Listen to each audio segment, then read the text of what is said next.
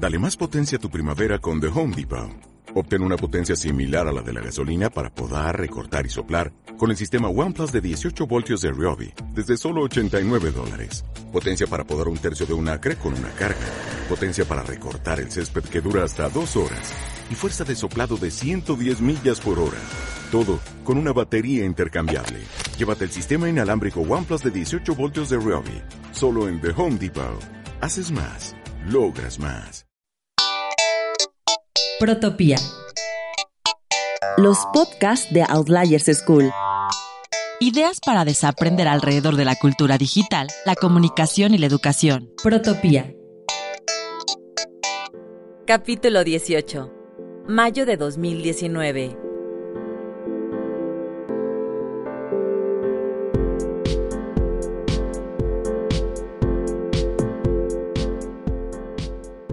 Hola, ¿qué tal? Soy Silvia Villalba desde Ciudad de México.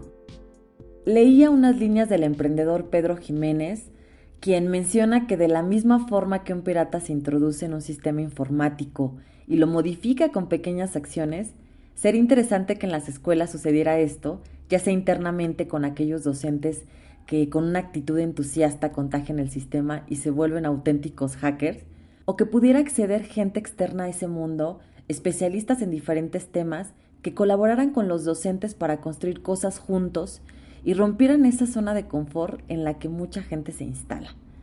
Y es que el verdadero sentido del concepto hacker es esta relación que guarda con la pasión, el entusiasmo y el placer por el conocimiento. En palabras de la investigadora y escritora Ana Sacristán, un hacker es alguien que aplica el ingenio para crear un resultado inteligente. En este capítulo reflexionamos sobre este concepto a partir de dos visiones.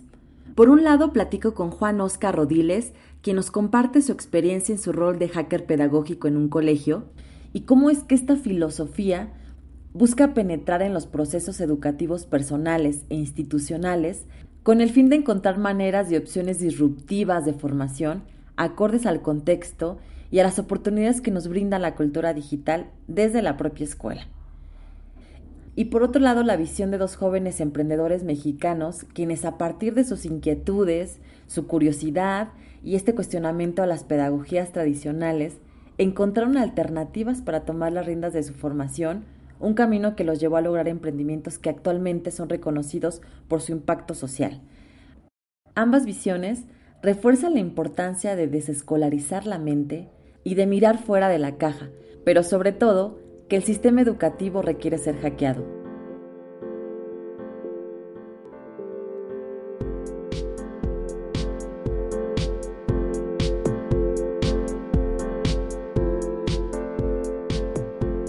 Hola comunidad Outliers, soy Juan Oscar Rodiles Delgado.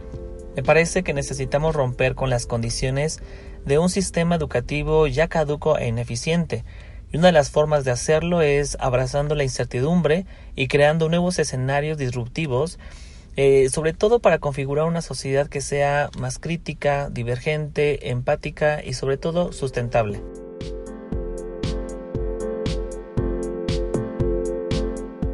Sócrates decía que el secreto del cambio es enfocar toda tu energía no en la lucha contra lo viejo, sino en la construcción de lo nuevo, y esta es una idea de la que tú partes para afirmar que la respuesta o, una de las respuestas ante la necesidad de encontrar alternativas de formación es que todos seamos hackers. Compártenos un poquito de esta visión, Juan Oscar. Así es, si lo vemos en retrospectiva, eh, existen bastantes proyectos y propuestas que prometen hacer un cambio radical de proceso educativo. Algunos de ellos, hay que reconocer, tuvieron cierto eco y algunas lo que hicieron fue mostrar eh, pues falsas transformaciones.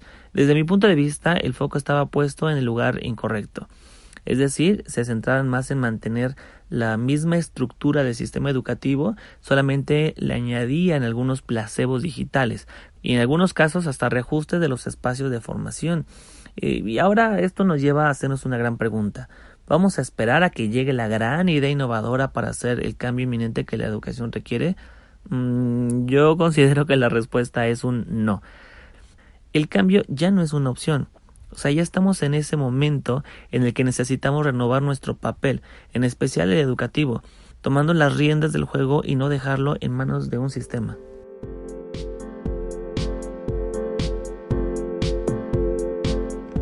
En el capítulo 14 de los podcasts, Mariana Ludmila nos da su visión de la desescolarización eh, y ella menciona justamente que, que esta no empuja a las personas a que salgan de la escuela, sino a desescolarizar la mente, a desinstitucionalizar la idea de, de que solo una persona se puede hacer cargo de nuestra educación.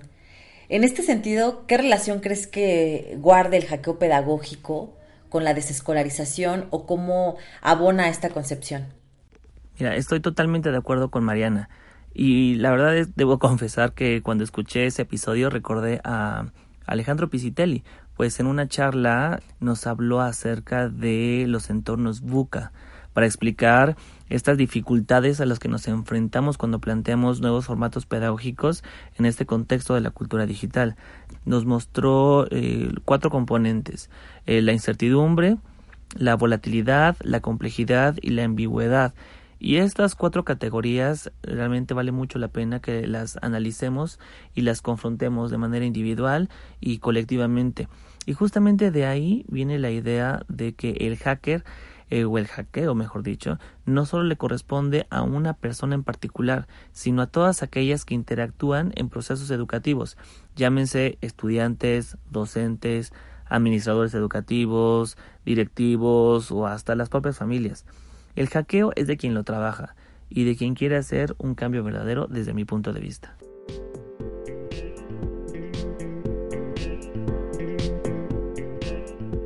En el deseo de asumir un rol de hackers pedagógicos, existen ciertas habilidades a desarrollar o a, explotar.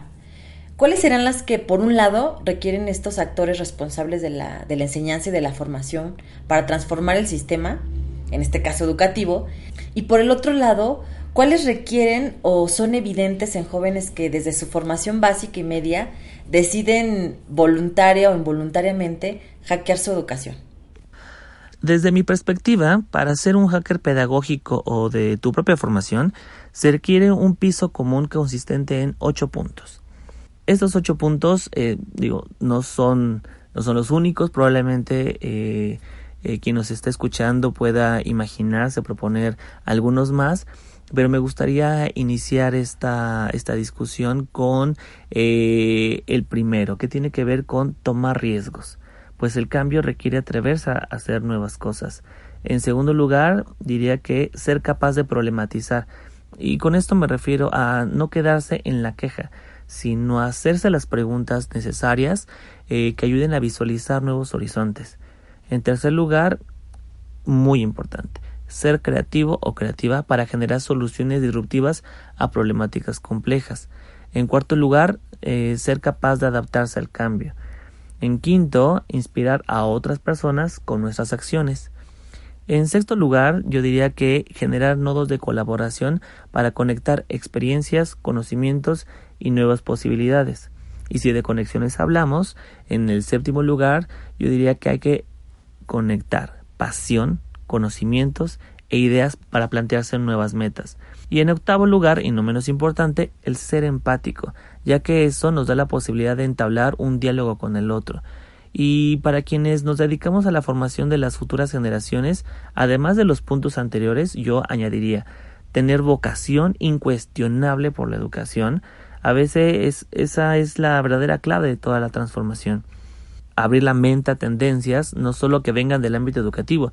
Hay múltiples escenarios de los cuales nosotros podemos tomar eh, inspiración para transformar nuestras prácticas pedagógicas. Y por último, abrazar la incertidumbre y comprender que el entorno cambia.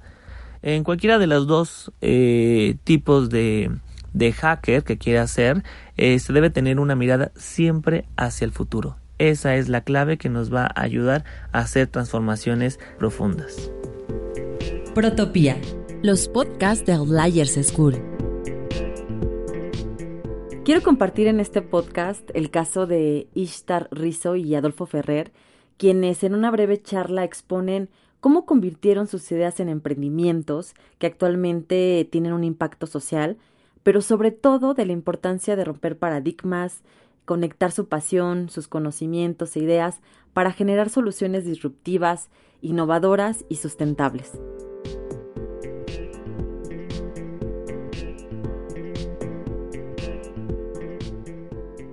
Soy Ishtarritzo, soy emprendedora, deportista, amante de los animales, la ciencia y la naturaleza y actualmente cofundadora de una empresa dedicada al desarrollo de proyectos innovadores y tecnológicos de impacto mundial en temática de salud, específicamente en salud sexual. En el pasado abril compartías tu experiencia en el Talent Land en Guadalajara. El título de tu charla fue Destruyendo paradigmas y todo lo que se atraviese. Y es justo de eso que quisiera compartieras eh, en esta ocasión. ¿Qué te motivó y cómo fue el camino de tomar las riendas de tu formación básica?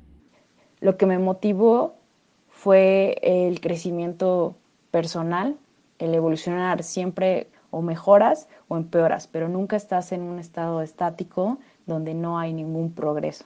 Hackear mis propios procesos de aprendizaje fue determinante para hacer lo que estoy haciendo ahora y de la manera en que lo estoy haciendo.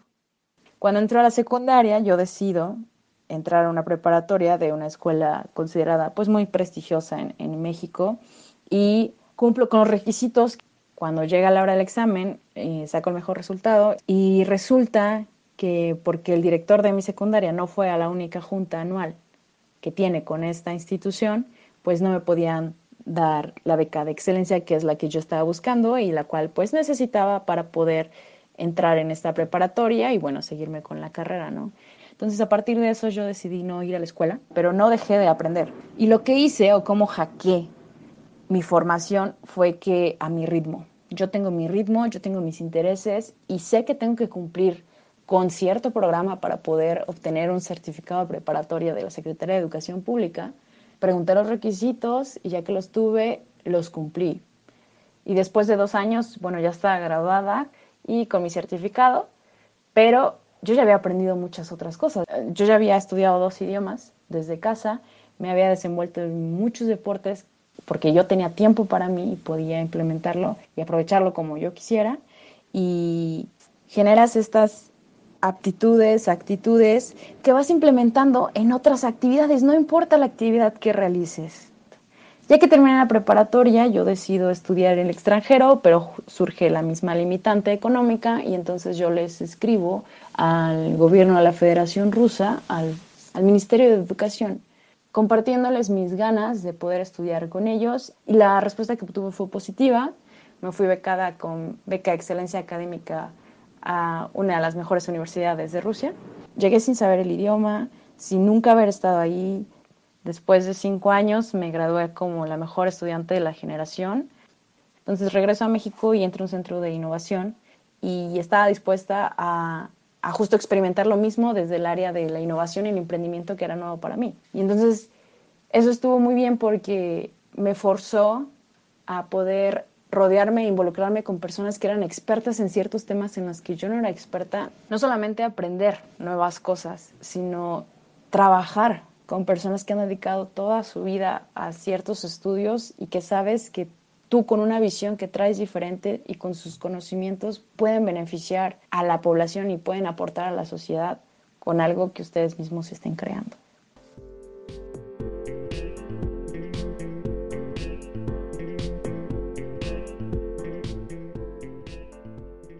Yo soy Adolfo Ferrer Jaime y soy fundador de una empresa que se llama LIX, L-I-K-S, que significa Creadores en Maya. Adolfo, a tus 24 años eres conocido por ser un emprendedor que busca reinventar la, la educación, además de la forma en que contagias esa pasión por la transformación educativa. En algunos testimonios has expresado que empezaste a dar clases a un niño que le costaba aprender matemáticas en el club de tareas de tu mamá. ¿Eso fue lo que te condujo a crear Lix? ¿O cómo surge esta idea? Sí. Eh, mi mamá es educadora. La escuela donde trabajaba era en un club de robótica, cuando yo tenía 10 años. Eso fue en el 2006. Mi mamá me invita, entro al club de robótica y fue en ese momento que vi realmente la forma en la que podía aplicar todo esto que estaba aprendiendo. Me gustó muchísimo esta parte de poder, em, de poder aprender haciendo, de poder crear, de poder equivocarme, de poder trabajar con más personas, de, de poder darme cuenta que mis ideas se ponían en práctica. Me enamoré por completo de esta experiencia de las competencias de robótica Entro a la preparatoria, comienzo a participar en, en, la competencia de FIRST, que es por sus siglas en inglés, por, por, la inspiración y el reconocimiento de la ciencia y la tecnología. Esta competencia mm, que, hay, que tiene cerca de 80.000 o más equipos en todas partes del mundo, que inició hace justo 30 años, en 1989, por una persona que se llama Dean Kamen, que ha hecho invenciones como el Segway, este carrito de dos ruedas, el iBot, que sube una, es una silla de ruedas que sube escaleras, y entonces fue en ese momento cuando el, pues, el participar y el, involucrarme en ese tipo de competencias, pues me empecé a dar cuenta de que realmente tenemos que hacer algo para demostrarle a los niños que la ciencia y la tecnología es algo divertido. Termino la preparatoria y le empiezo a dar clases de matemáticas a un niño porque pues no le gustaban las matemáticas y le digo, oye, vamos a participar en una competencia robótica. Eh, le platico a la mamá, consigue 10 niños. Eh, y así fue como, como, inició, eh, como inició Lix básicamente yo lo inicié como, como un hobby, no, no lo veía como, como es hoy. Empecé a ver que más niños se querían meter al club de robótica, más mamás querían meter a sus hijos y fue cuando empiezo con este emprendimiento ya ya de una forma eh, formal en febrero del 2014. Nos enfocamos en participar en competencias internacionales de robótica y en el 2015 pasó algo increíble en Lix. Ganamos una competencia robótica de Google mundial. Eh, participan, participaron cerca de 300 equipos de todo el mundo y, eh, y, un equipo de leaks de tres niñas de 8, 9 y 10 años logra ganar esta competencia, siendo la primera vez que, que, un equipo de Latinoamérica gana esta. Y a raíz de todo esto, Google, junto con un director de Hollywood que se llama J. Abrams, eh, director de películas de Star Wars, este, Super 8, Avatar, entre otras, nos contactan para poder contar la historia de estas niñas a través de un documental. Es un capítulo de una serie de nueve documentales que se llama Moonshot, que habla pues de esta, de esta competencia que se llama Google Lunar X Prize, que está formando equipos en diferentes partes del mundo para poder acelerar la carrera espacial hacia la Luna. Con todo esto me di cuenta que, que el X podía tener un mucho mayor impacto de solo preparar a niños para participar en competencias. Encontré en una TED Talk una que se llama Life Lessons Through Tinkering School, que Tinkering School es un campamento que está en San Francisco que tiene como objetivo que los niños desarrollen proyectos de gran escala con madera, etcétera y dije, quiero hacer que niños en México puedan vivir esta experiencia. Entonces me metí, vi de qué forma me podía involucrar en el proyecto, me voy de voluntario para poder aprender de esta metodología, regreso a México y comienzo ya a implementar eh, pues esta nueva vertiente del X que es el tinkering, que es el, pues el aprender haciendo. En el verano del 2016 hacemos nuestro primer campamento de, de tinkering aquí en México que tuvo como objetivo que los niños desarrollaran una montaña rusa a escala real. En una semana completa, los niños llegan el lunes, niños de 6 a 15 años, y el viernes llegan los papás y se suben a la montaña rusa que sus hijos construyeron. Entonces lo que buscamos pues es eso, ¿no? que, que los niños se den cuenta que a su corta edad son capaces de lograr proyectos que ellos nunca se hubieran imaginado poder lograr y que pueden ocupar diferentes herramientas para poder crear sus proyectos y que se pueden convertir en creadores. Y bueno, ahorita en unas cuantas semanas vamos a estar abriendo un, em, un espacio nuevo al cual le llamamos Hub de la Curiosidad e Imaginación. Y le llamamos así porque pues todos los proyectos que tiene el ser humano surgen gracias a la curiosidad que tenemos, ¿no? Si, si nos ponemos a pensar en, cuando el hombre llegó a la luna, pues fue gracias a esa curiosidad que, que, que teníamos, ¿no? Esa curiosidad que, que, tenemos de conocer más allá de, de lo que ya conocemos, ¿no? que va a ser un espacio de 250 metros cuadrados, con herramientas, con equipo, con profesores, con mentores. Nuestros profesores eh, les llamamos makers y a nuestros niños les llamamos thinkers, que viene de tinkering, de aprender haciendo. Entonces es un espacio donde buscamos que los niños puedan conceptualizar estas ideas y puedan lograr, eh, lograr sus, eh, hacer sus proyectos.